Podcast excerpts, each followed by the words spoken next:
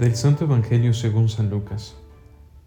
En aquel tiempo Jesús dijo a los fariseos, había un hombre rico que se vestía de púrpura y telas finas y banqueteaba espléndidamente cada día, y un mendigo llamado Lázaro yacía a la entrada de su casa cubierto de llagas y ansiando llenarse con las obras que caían de la mesa del rico, y hasta los perros se acercaban a lamerle las llagas.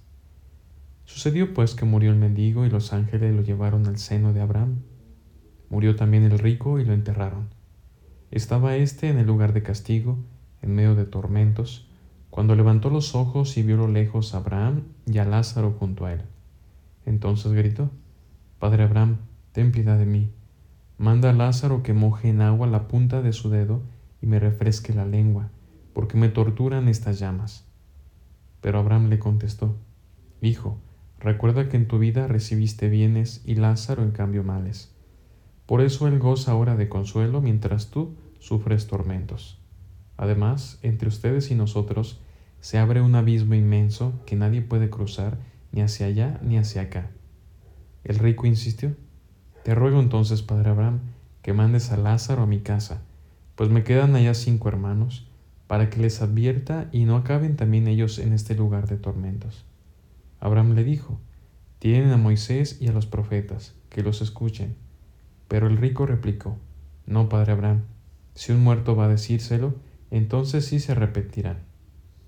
Abraham repuso, Si no escuchan a Moisés y a los profetas, no harán caso ni aunque resucite un muerto.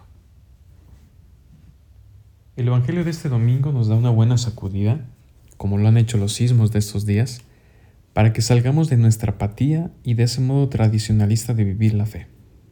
Y es que el cristiano, especialmente el de este tiempo, no puede reducir su vivencia de fe solamente entre él y Dios.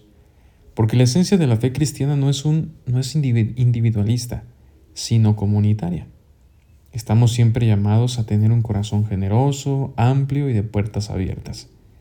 Un corazón que, animado por el amor incondicional de Dios, que se derrama sobre cada uno de nosotros, nos mueve a buscar siempre caminos nuevos que hagan de nuestro pueblo una sociedad cada vez más justa. No podemos seguir conformándonos con la pobreza y la injusticia que han instaurado muchas ideologías en nuestra gente o tratando de evadir nuestra responsabilidad con argumentos como el Dios así lo quiere, Dios nos ha mandado esta prueba, como si la pobreza, la guerra y la desigualdad social fueran obra de Dios. Ni tampoco podemos justificar la injusticia en nombre de una futura recompensa en el más allá. ¿Con qué cara podemos decirle a una madre que no tiene con qué alimentar a sus hijos, no te preocupes, si en esta vida te, te va mal, en la otra te irá bien? Vergüenza debería darnos a decir esto, más aún si nosotros sí tenemos un pan que poner en nuestra mesa.